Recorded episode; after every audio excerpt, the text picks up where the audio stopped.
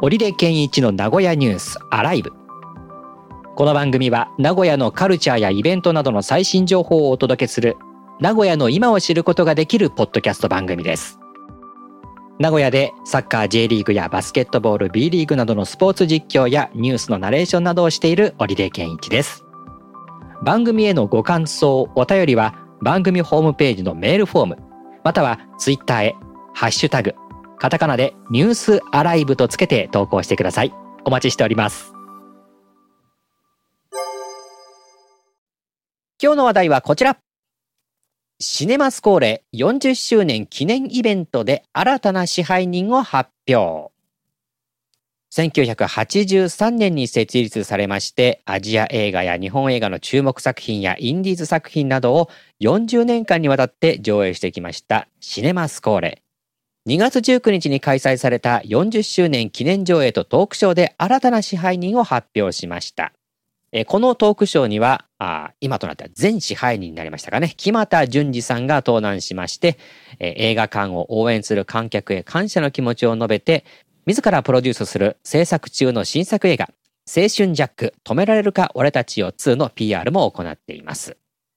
そして木俣さんは40年間にわたり務めた支配人を退任して代表になることをここで発表しまして新たな支配人には副支配人だった坪井さんが就任しましたこのトークショー終了後には映画関係者らおよそ50人が参加した40周年記念パーティーが開催されまして映画館の歴史や新作映画のメイキング映像が上映されたということです。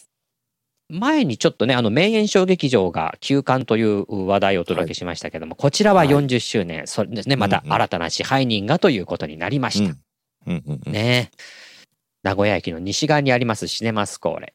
ね、本当にこう、いろんなね、作品をやっていて、やっぱよく行くんですよね、シネマスコーレもね。はいはいはい。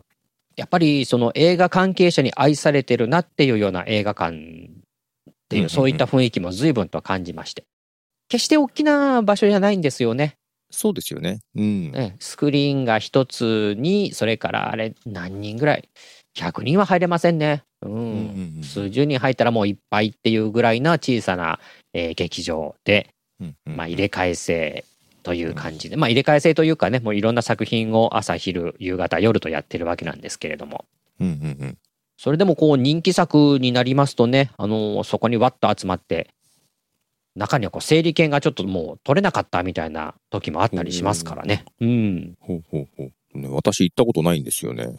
ああ、そうですか。なかなかでもそっか、シネマスコーレで上映している作品っていうのを、こう、見るタイミングっていうのもないし、時間もなかなか合わせにくいのかな。どうん、なんでしょう。まあ、慣れてないから、なんか、入りづらいっていうのもちょっとあったりはしますけどね。確かに、うん、まあ今でこそ僕もシネマスこれよく行ってますなんて言ってますけれども、うん、もうそれこそ映画なんか一歩も年間に見ていないっていう頃があって、でその時の気持ち考えたら確かにシネマスコーレとかああいうところってちょっとなんこ怖いっていうかね、よくわかんないっていうか、うん、ね。そう考えるとシネコンのこのなんていうのかなもう作り上げられたシステムっていうか、うんうんうん、チケットを買ってから入場するまでのこの流れっていうのは、うんうん、それこそもうファストフードで何かね、商品をオーダーするかのように頼めるっていうところは、映画を見るっていう敷居をちょっと下げてるところはあるかもしれませんけどね。うんうん、そうですね。敷居は低い感じしますね。ね。だってシネマスコーレまだあれですもん、窓口ですからね。うんうんうん。切符を買うのですよねそう、そうなんです。あの、何々っていうのね、えー、はい。言って、それこそあの、アクリル、分厚いアクリルの板がね、あって、まあ、外で買うんですよ。観客側は。はいはいはいで、うん、あの、チケットを売る人は中にいるっていう、あの、うん、宝くじ売り場とかあんなようなイメージですね。うん。で、そうやって買って、まあ、で、整理券もらってって言って上映まで待つっていう。ね。うん。確かにあの行為っていうのはちょっとこう、大人っぽいっていうか、なんだろう。あのー、ちょっと通な感じが、ちょっと優越感に浸れるっていう。ああ、なるほど。うん。その、こういう買い方もできるようになったみたいなところは最初の頃はありましたね。うん。うん、まあ気にはなるので行ってみたいなとは思うんですけど。ね。うん。面白い作品もやってたりするし、うん、あの、話題になっている日本映画をもう、どこでやってっかなって探したらシネマスコーレっていうことも名古屋ではよくありますからね。うん。はいはいはい。まあ、青春映画であったりとか、結構日本の、まあ、闇とまでは言わないまでも、こう、社会をぐっとえぐってくるようなね、うん、そういった作品とかも上映されていまして、見応えのある作品もあります。うん。うんうん、あと中にはね、こう、えっ、ー、と、バラエティっぽいっていうか、こう、いや、なかなかこれはシネコンではかけられにくいなっていうような、えー、なるほど。まあ、まあ、B 級作品っていうとイメージしやすいんですけど、まあ、決して B 級って、あのね、すべてがそういうわけじゃないんだけど、ちょっとこう、もう好きな人はがっつり好きだっていうような、そういうような 作品を、まあ、かけてくれたりするんでね、えー、ないですからね、なかなかそういうのはね。えー、なるほど。なんかその辺の、はい 当たり外れがありそうな怖さっていうのもちょっとありますけどね。だから、あ、あの、こういうところに行く、あの、おすすめの方法っていうか、は、やっぱり、うん、あの、日本、なんか今やね、ネット社会だからそういう、なんていうの？えー、日本映画レビューみたいなのあるじゃないですか。レビュー。うんうん。はい。あね、ああいうようなもの。それから、えー、日本映画で話題になっているようなものとかっていうのを、あの、どこでやってっかなって探すって、そちらから行った方がいいかもしれませんね。うん、うんうん、なるほど。ちゃんと下調べしてから。はい、そうそうそう。あ、で、そう。あの、去年じゃな、去年か。去年の1月に、あの、日本映画で偶然と想像っていうね、これも面白い作品だったんですけど、はいはい、うん。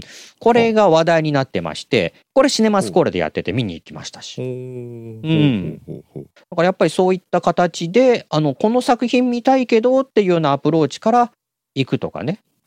はい。ああ、僕、アルプススタンドの端の方もシネマスコーレで見てるんだ。ああ、話題になってましたね、それも。はい。あの、劇、舞台作品が映画化になったっていうね、えー、ものでしたね。面白かったですね。ええー、やっぱりでもあれですね。ああ、ああ、みたいな感じで、この今のアルプススタンドの端の方なんていうのも、ああ、なんとなくっていうふうに、やっぱり知ってます？よ、タイトルだけは。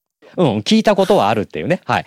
だからその、はい、その辺の作品をシネマスコーレがこうしっかりとフォローしてくれてるようなイメージですね。うんうん、ああ、そうですね。うん、はいはいはい、うん、ですので、ね、そういうようなシネマスコーレ行くぞっていうよりかはやっぱりど、こういう作品面白いけどどこでやってんのかなっていうところでちょっと探してみると、まあ結構シネマスコーレがフォローしてくれてるっていう名古屋ではそういうような感じなので、ぜひ、あの、日本映画を見るっていうようなイメージからいくと、こういうところにも、ね、ちょっとこう、自分の中の視野に入ってくるかもしれませんので、ぜひ、また40周年になりましたので、この後もね、50周年、60周年と行くためにも僕らが見に行くっていうところはね、引き続きしていきたいですね。